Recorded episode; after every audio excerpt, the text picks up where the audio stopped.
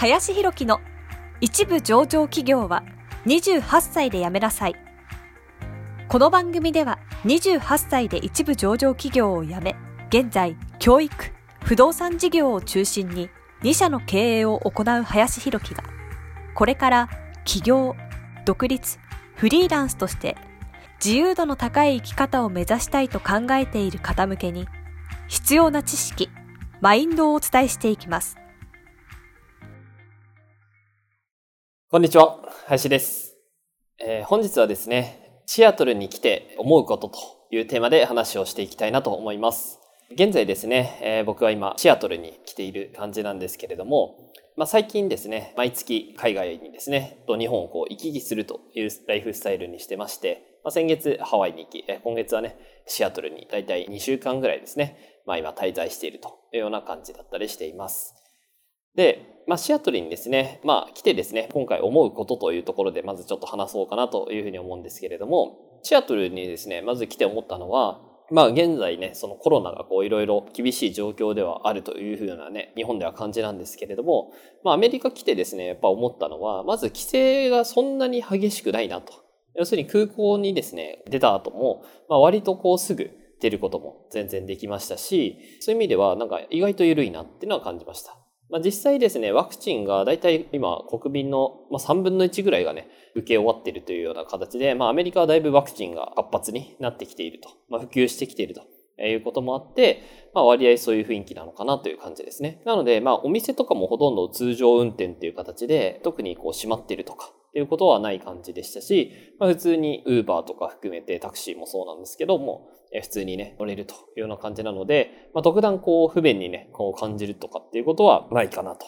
いうような感じですね。で、まあコロナっていう状況もあるので、アジア人にね、対しての結構こう、差別というか、まあ批判的なこととかもね、もしかしたら受けるのかなっていうのはちょっと来る前思ってましたけれども、そのあたりもですね、まあ特に結構皆さんフレンドリーに話をしてくれたりとかしてくれる感じでですね、まあ特にそういう辺も問題なかったかなというふうには思ったりしています。はい。で、これはね、まあアメリカなんで当たり前のことなんですけれども、ただシアトルはですね、まあ一応こう運転手の人とかともね、話して聞いてたら、まあ実際やはり、まあアメリカの中でも3番目に物価がね、高いぐらいのエリアだよということもあって、まあ割とね、まあ物価は高いのかなっていうのはありますね。まあ実際こう、まあスターバックスのね、本拠地であったりですとか、まあアマゾンの本社がね、実際あったり、マイクロソフトがあったりとかっていう形で、シアトルにはですね、結構有名な企業がたくさん、世界的にもね、有名な企業がまあたくさんあるというところもありまして、まあそういうことをね、鑑みると、まあ物価が高いというところはあるかなという感じですね。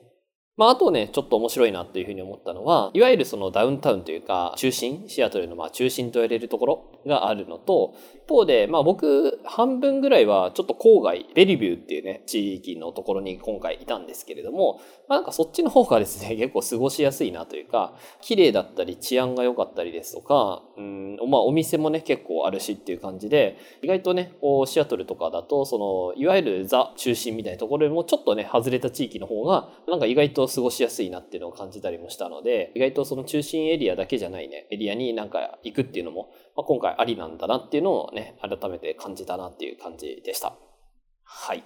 ということでね、掃除で言うとね、まあ非常にシアトル、あの、まあ気候もね、こういい感じに涼しいっていうのもね、まあ現状6月でありますし、なんか日照時間もね、結構長いんで、8時ぐらいでもね、意外と明るかったりとか、そういうことも考えてもなんか結構過ごしやすいなと。で、ご飯もまあ一通り全部あるんでね、まあまあ普通に美味しくね、いただけるかなっていうことを考えると、日本人からしたらまあ物価がね、ちょっと高いかなっていうのはあるにせよ、まあそれ以外の面で言うとね、結構過ごしやすい国なのかなというか、まあ州なのかなと感じました。はい。ということでですね、まあ今回はシアトルに来て思うことというテーマで話をさせていただきました。本日もありがとうございました。本日の番組はいかがでしたでしょうか？この番組では林博樹への質問を受け付けております。ご質問はツイッターにて林博樹とローマ字で検索していただきツイッターのダイレクトメッセージにてご質問いただけたらと思いますたくさんのご応募お待ちしております